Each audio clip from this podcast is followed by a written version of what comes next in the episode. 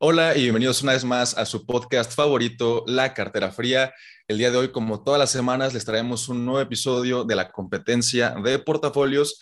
Nada más que en esta ocasión lo grabamos un poco antes. Se grabó el viernes 22 de julio y ustedes lo estarán escuchando o viendo el lunes 25 de julio. Así es. Y pues como todas las semanas estoy con mi buen amigo Emilio Braune. ¿Cómo estás, Emilio? ¿Qué onda, Carlos? Muy emocionado, movimientos muy interesantes, creo que de ambas partes. Y también traemos unas noticias muy interesantes en la segunda sección del episodio. Entonces, pues queden saber el video completo y pues, ¿cómo estás tú? Me encuentro muy bien, como ya lo comentaste, seguimos con este sentimiento alcista en los mercados. Eh, casi toda la semana ha estado alcista del mercado de cripto y la bolsa de valores. Eh, nada más el día de hoy creo que la bolsa ha estado un poco roja, el día de hoy viernes. Y cripto al parecer no le ha importado lo que ha pasado con la bolsa. Como ya lo comentaste, en la segunda parte de este episodio hablaremos de noticias bastante relevantes en el ecosistema. Para comentarle rápido que esta semana ya aportamos 30 mil pesos cada quien. Em, y en mi caso, mi portafolio está muy cerca de los 20 mil, por lo que ya las caídas no son, bueno, el, porcentaje de pérdida no es tan grande como antes. Antes veíamos un 50, 60% de pérdida y ahora pues tengo como un 33% de, de pérdida, que sigue siendo pérdida, pero pues ahí poco a poco vamos a, recuperarnos. Em, y ya, ese era mi comentario.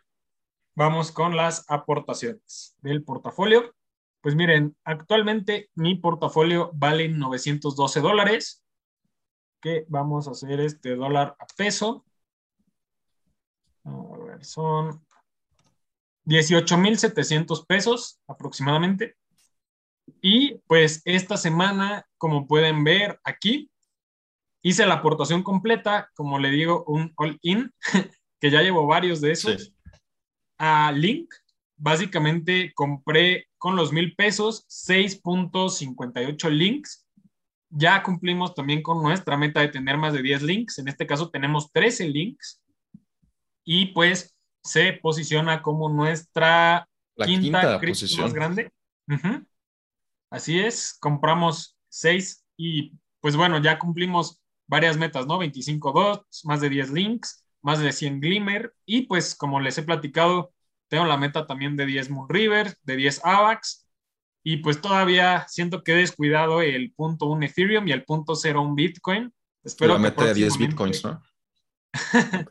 espero, espero próximamente poder cumplir con eso porque la verdad es que también no las quiero descuidar más. Llevo varias, no me atrevería a decir semanas, yo creo que ya llevo varios meses o un par de meses por lo menos sin comprar Bitcoin y Ethereum. La semana pasada compré tantito Ethereum nada más, pero Bitcoin sí ya tiene un buen, buen rato. Sí, tiene un buen rato. Y bueno, una de nuestras cripto que se fue a la basura, pero que ya está surgiendo, no sé por qué, NFT Worlds, teníamos como 3 dólares. Y después justamente Microsoft me pasó la noticia, Carlos, que salió a avisar que Minecraft no iba a implementar los NFTs. Entonces, Así es. se fue a la basura. De los 3 dólares que tenía, se fue a 1,34. Y eso que en las últimas 24 horas ha subido un 36%, que la verdad no sé a qué se deba, pero pues prácticamente eso es todo lo que hice esta semana. Y bueno, no sé qué opines o si quieres pasar a tus aportaciones. Pues creo que es una, es una buena aportación la que hiciste a, Chainlink. Yo por lo general no me voy así all-in, me gusta comprar varias este, monedas cada, cada episodio, pero Chainlink es un proyecto buenísimo que ha demostrado ser fuerte eh, pues por los últimos años, desde 2017 ya estaba presente ese proyecto y pasó ya, es su segundo bear market en el que Así es. sigue, sigue fuerte. Todavía no tiene tanta usabilidad como la mayoría de proyectos cripto, pero si llega a ser usado como la visión que tiene, el objetivo que tiene, realmente puede cambiar totalmente el ecosistema cripto. Y bueno, para complementar la noticia de NFT Worlds, déjenles comparto pantalla.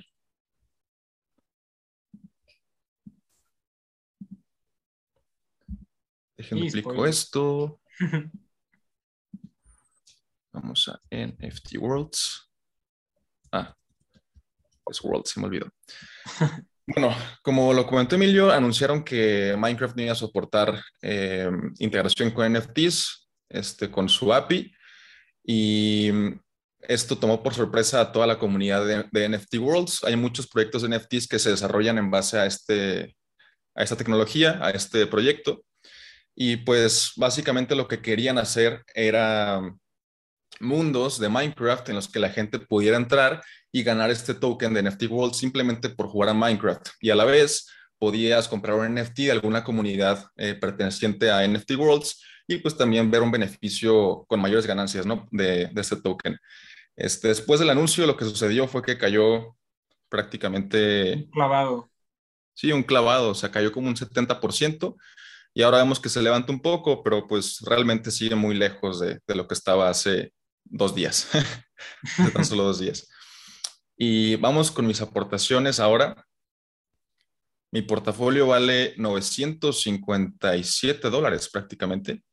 Si se lo pasamos a pesos, son 19,628 pesos. Por Casi lo que ahora sí estoy 900 pesos eh, por encima de tu portafolio. ¿Y eso a qué se debe? Bueno, antes de contarles, bueno, no, les voy a decir ya de una vez qué fue lo que compré esta semana.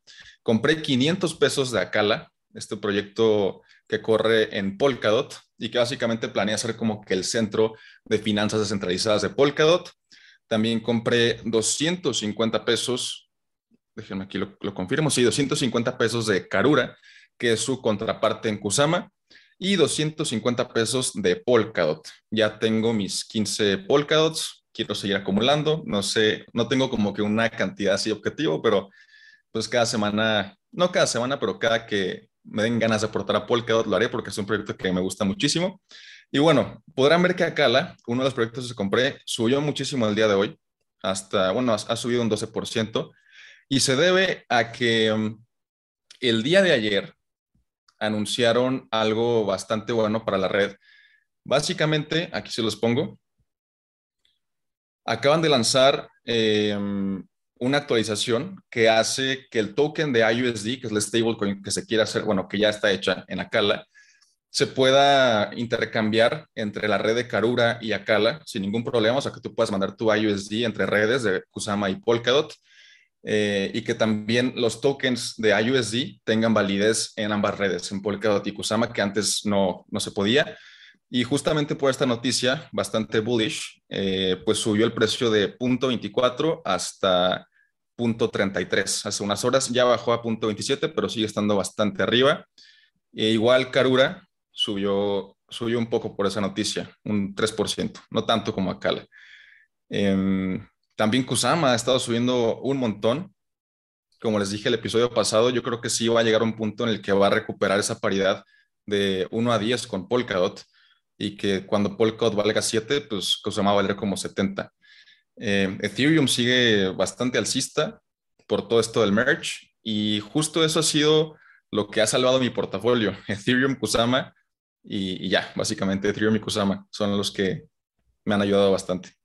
¿Sabes que está bien raro? Que si tú te pones a ver precios, yo estaba viendo que el 12 de julio, ahorita estamos a 22 cuando estamos grabando, el 12 de julio, Kusama valía 42 dólares y solo 10 días después está cerca de llegar a los 72 dólares. O sea, subir 30 dólares en una semana nada más es muchísimo. Sí, es muchísimo, está, está brutal. Y estuve investigando a ver si esta subida se debía a algún tipo de avance en la red. No encontré mucha información, pero sí encontré que, eh, hablando de análisis técnico, Kusama ya había como eh, tenía como que un patrón alcista muy, muy claro en su gráfica que rompió, pues, rompió la alza. Y justamente por eso estado subiendo, pero no encontré nada fundamental que justifique la subida. Y, ah, les comento rápidamente cómo está el portafolio, o sea, en porcentajes. Tengo creo que no lo puedo ver. Ah, bueno, sí. 26.26% en Bitcoin, 21.79% en Ethereum, 15% en Kusama, 12% en Polkadot y otro 25% en todas las demás altcoins, que son un montón. No, se las quiero decir todas porque aquí me tomaré todo el episodio. pues la están viendo en la pantalla. Y así quedó, así quedó mi, mi aportación de la semana. Qué locura, Kusama, cómo está llevando tu portafolio de mochilazo, de verdad está llevándolo, cargándolo así durísimo. Sí, lo está cargando. Y mm, Pues sí, o sea, realmente, aparte de Ethereum y Kusama, los demás proyectos sí han estado subiendo, pero no de forma tan brutal como esos dos. Sí, de hecho me sorprendió ver que Kusama subiera tantísimo y DOT realmente no subió nada, sin nada, nada, prácticamente. Pues tranquilo, ¿no? O sea, igual, yo creo que ha subido más o menos lo mismo que ha subido Bitcoin, o sea, se han, han estado tranquilas las dos monedas. ¿Y qué te parece si vamos ahora a la sección de, de, noticias? Que hay noticias bastante buenas esta semana. Órale. ¿Quieres empiezo con las mías? A ver. Va. Les comparto. Pues la primera, aquí ya la pueden ver. Básicamente, desde esta noticia salió ayer. Desde los últimos dos meses, o sea, hasta el punto de ayer, 21 de julio, se han vendido más de 236 mil bitcoins por instituciones muy grandes por la simple y sencilla razón de que fueron liquidadas. Prácticamente no tuvieron suficiente colateral y se vendieron. Y esto no es sorpresa, o sea, en los últimos meses hemos visto cómo Bitcoin ha caído bastante. En los últimos dos meses hemos visto cómo Bitcoin cayó de los 35 mil dólares, 34 mil, y llegó a estar hasta en los 17 más o menos. Entonces, pues para sorpresa de nadie, pues un montón de Bitcoin fueron vendidos. Esa es la primera noticia hasta el día de ayer. La segunda noticia es que tres, este, bueno, un product manager de Coinbase, que es uno de los exchanges más grandes que hay de Estados Unidos, junto con dos personas, fueron descubiertas haciendo inside trading, que básicamente, para ponerlos en contexto un poquito, el inside trading es completamente ilegal, ¿no? En el caso de, de las acciones, por ejemplo, es cuando tú haces movimientos adelantados a los reportes trimestrales de las empresas. En el caso de cripto, pues como esa información se publica y demás, pues es un poco diferente. Aquí ellos lo que hicieron fue descubrir monedas que, por ejemplo, dos semanas o tres semanas antes de ser listadas en Coinbase, ellos ya sabían y pues aprovecharon esa información para hacer su trading en esos momentos. Mm. Fueron descubiertos y ya están, este, pues arrestados todos, ¿no? Uf. Y, y por último, esta noticia es de ayer. Vitalik mencionó que el merge de Ethereum y las pruebas están un 90% listas. Y eso pues nos da un pues hincapié de que tal vez esta vez es la buena, tal vez ya no hayan más retrasos.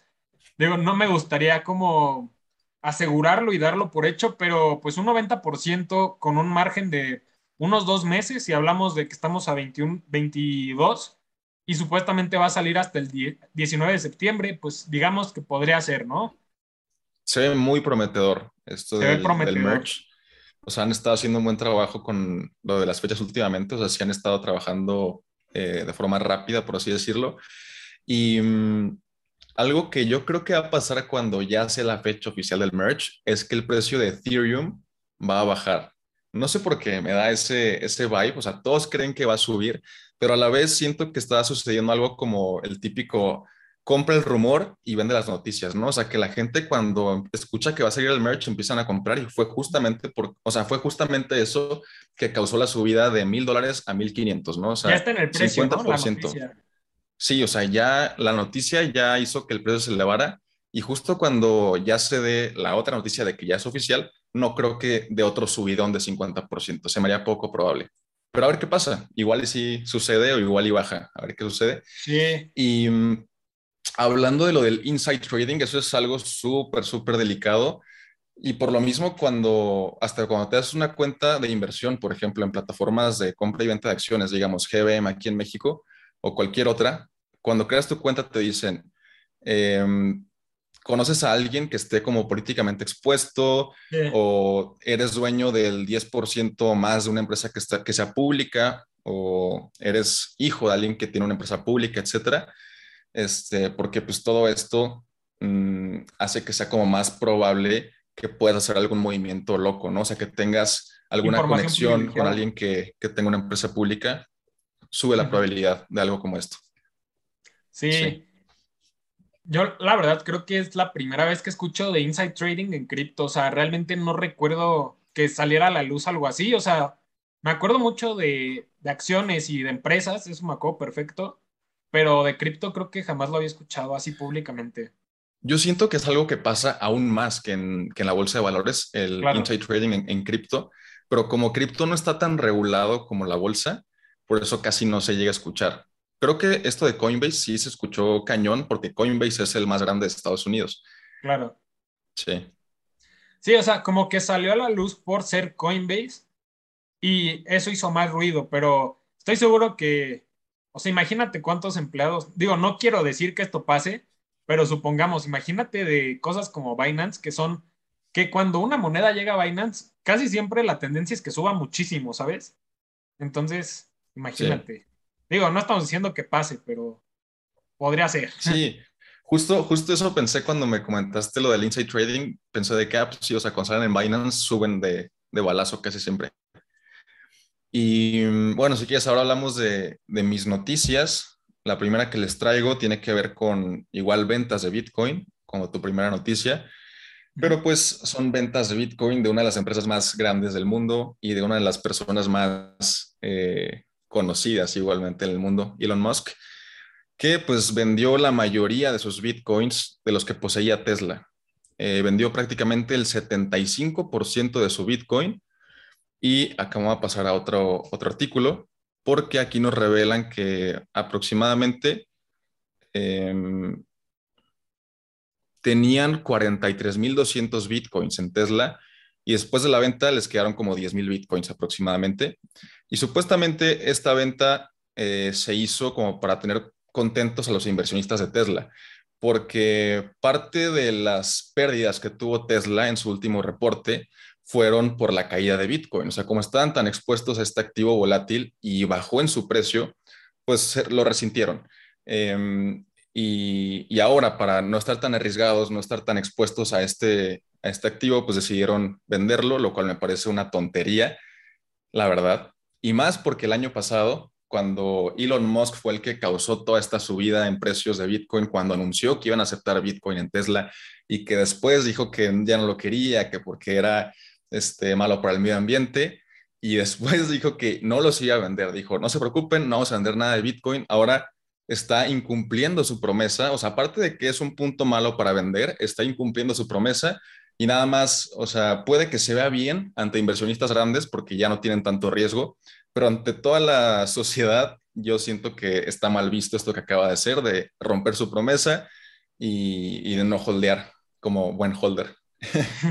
¿Y Básicamente es...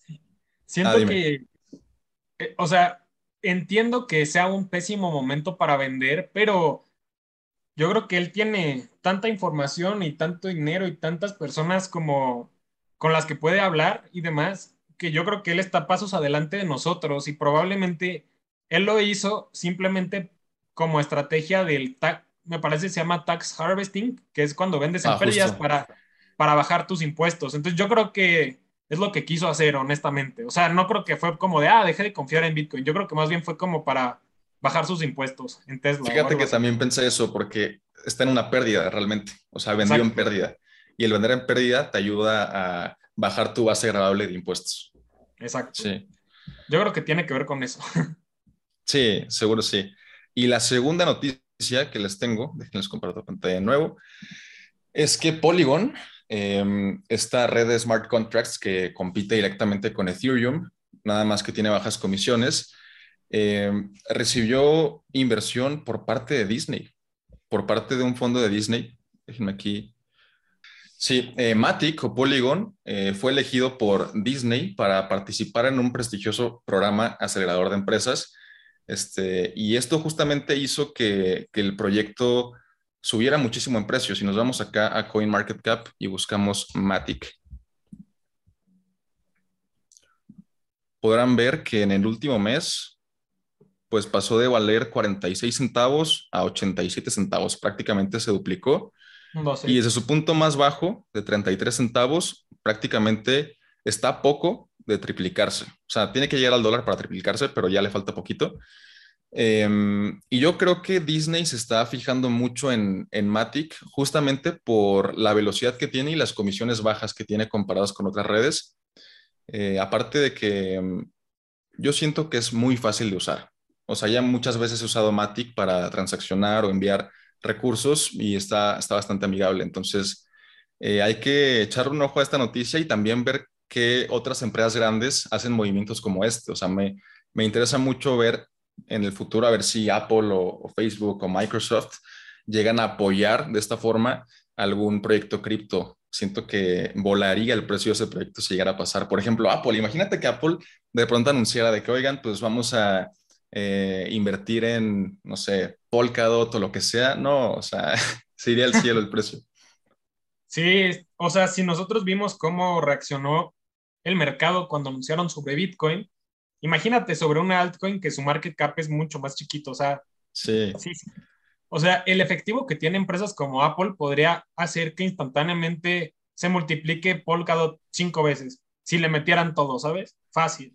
Sí, y hablando justo de efectivo de Apple, esta noticia no tiene tanto que ver con cripto, tiene más que ver con pagos digitales. Y es que Apple en su último evento anunció una, un método de pago que se llama Apple Pay Later, Pay Later, ajá, como paga después. Realmente permite a la gente pagar con Apple Pay eh, y tener como cinco semanas de flexibilidad en las que pueden ir haciendo pagos sin intereses. O sea, te permite, sí, te da una flexibilidad una financiera. De crédito. Ándale, sí, algo parecido. Em, y pues Apple como tiene tanto efectivo, o sea, puede ofrecer servicios como este sin ningún problema. Y justamente había una empresa en Estados Unidos que ofreció un servicio similar, pero esa empresa pues no tenía tanto efectivo, tenía que pedir recursos prestados para ofrecerlo. Y justo cuando este Apple Pay Later, Pay Later se anunció, esta empresa eh, bajó su cotización como un 80% así en, en, dos días, porque fue un, un golpanazo. Sí. Y esas son todas las noticias que, que les traigo, bueno, que les traemos el día de hoy. Realmente, mm, ah, bueno, fueron dos mías y una tercera con la de Acala, que les bueno, les comenté al inicio que, que ahora tienen esta opción para usar IUSD en las dos redes e intercambiarlo entre redes, que está muy interesante. Y, y no sé si tengas una noticia más que agregar o algún comentario, Emilio. Pues no, de momento no. La verdad estoy interesado en ver cómo es que se va a desenvolver Akala. Honestamente, creo que si seguimos viendo estas tendencias en Polkadot y en Kusama, Akala pues tendría que seguir. Está supe, va a estar muy interesante eso. Y pues creo que no, o sea, por mi parte sería todo. No sé si quieras tú agregar algo más o ya le damos cierre al episodio. Perfecto, no, pues eso sería todo por este episodio. Esperamos que les haya gustado. Ya saben que nos pueden dejar su comentario en YouTube, suscribirse, dar like, compartirlo, etcétera. Y en Spotify nos ayuda un montón que nos den calificación de cinco estrellas. Ahí en su aplicación, si se van a la página principal del podcast, hay una opción para justamente calificar. Siento que muchas personas como que no la ven o este, es una opción relativamente nueva. O sea, creo que tiene pocos meses que la agregaron. Entonces vayan ahí y pongan sus cinco estrellas. Nos ayudaría mucho. Sí, Muchísimas gracias por su atención y pues nos estamos viendo los próximos días. Hasta luego. Adiós.